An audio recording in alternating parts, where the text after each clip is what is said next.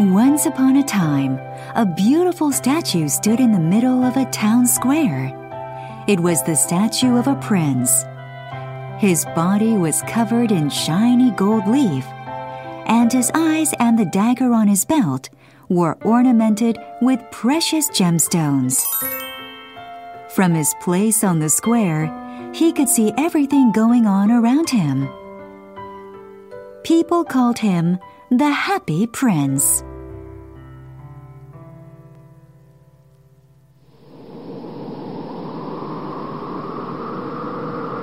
One cold and windy night, a swallow wandered into the square. The other swallows had all gone south for the winter, but this one had gotten lost and was left behind. Circling the square, the swallow saw the statue of the happy prince.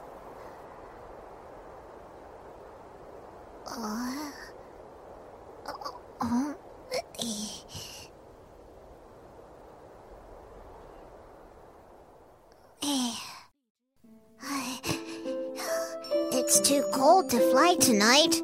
I will stay here for the night. Oh, it's so cold.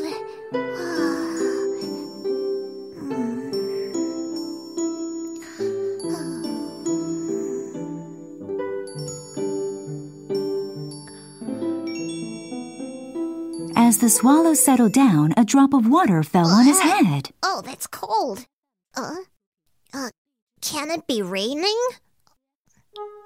The swallow glanced up and saw that the sky was clear.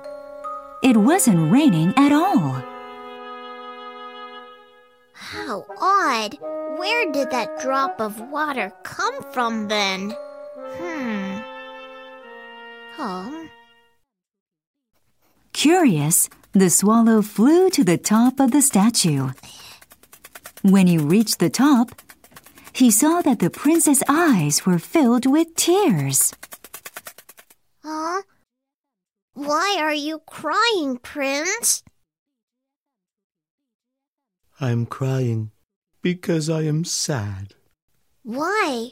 How could you be sad? I was once a happy prince, and all my days were filled with joy. Now, when I am a statue, I can look over the whole town. I see so much misery and poverty. Swallow, just take a look at that little house there. Where? The swallow looked at where the prince pointed. He saw an old rundown house. A sick child lay on the My bed poor inside. Baby. Oh, what can I do? That child is very ill.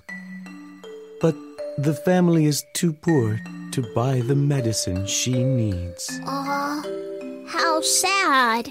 Oh, Swallow, would you do something for me?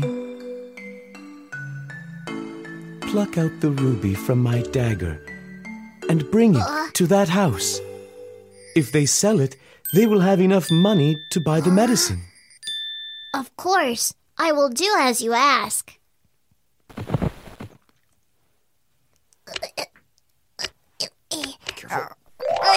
The swallow plucked out the ruby and carried it to the child's house.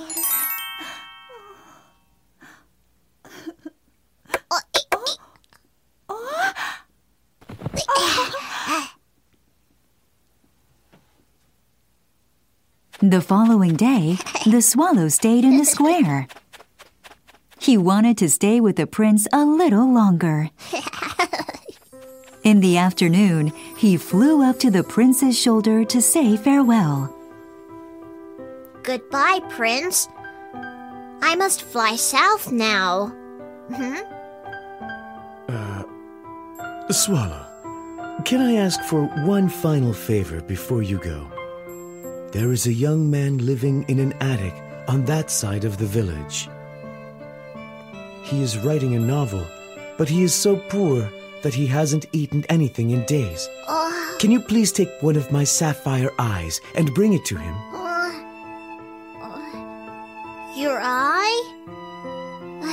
Very well, Prince.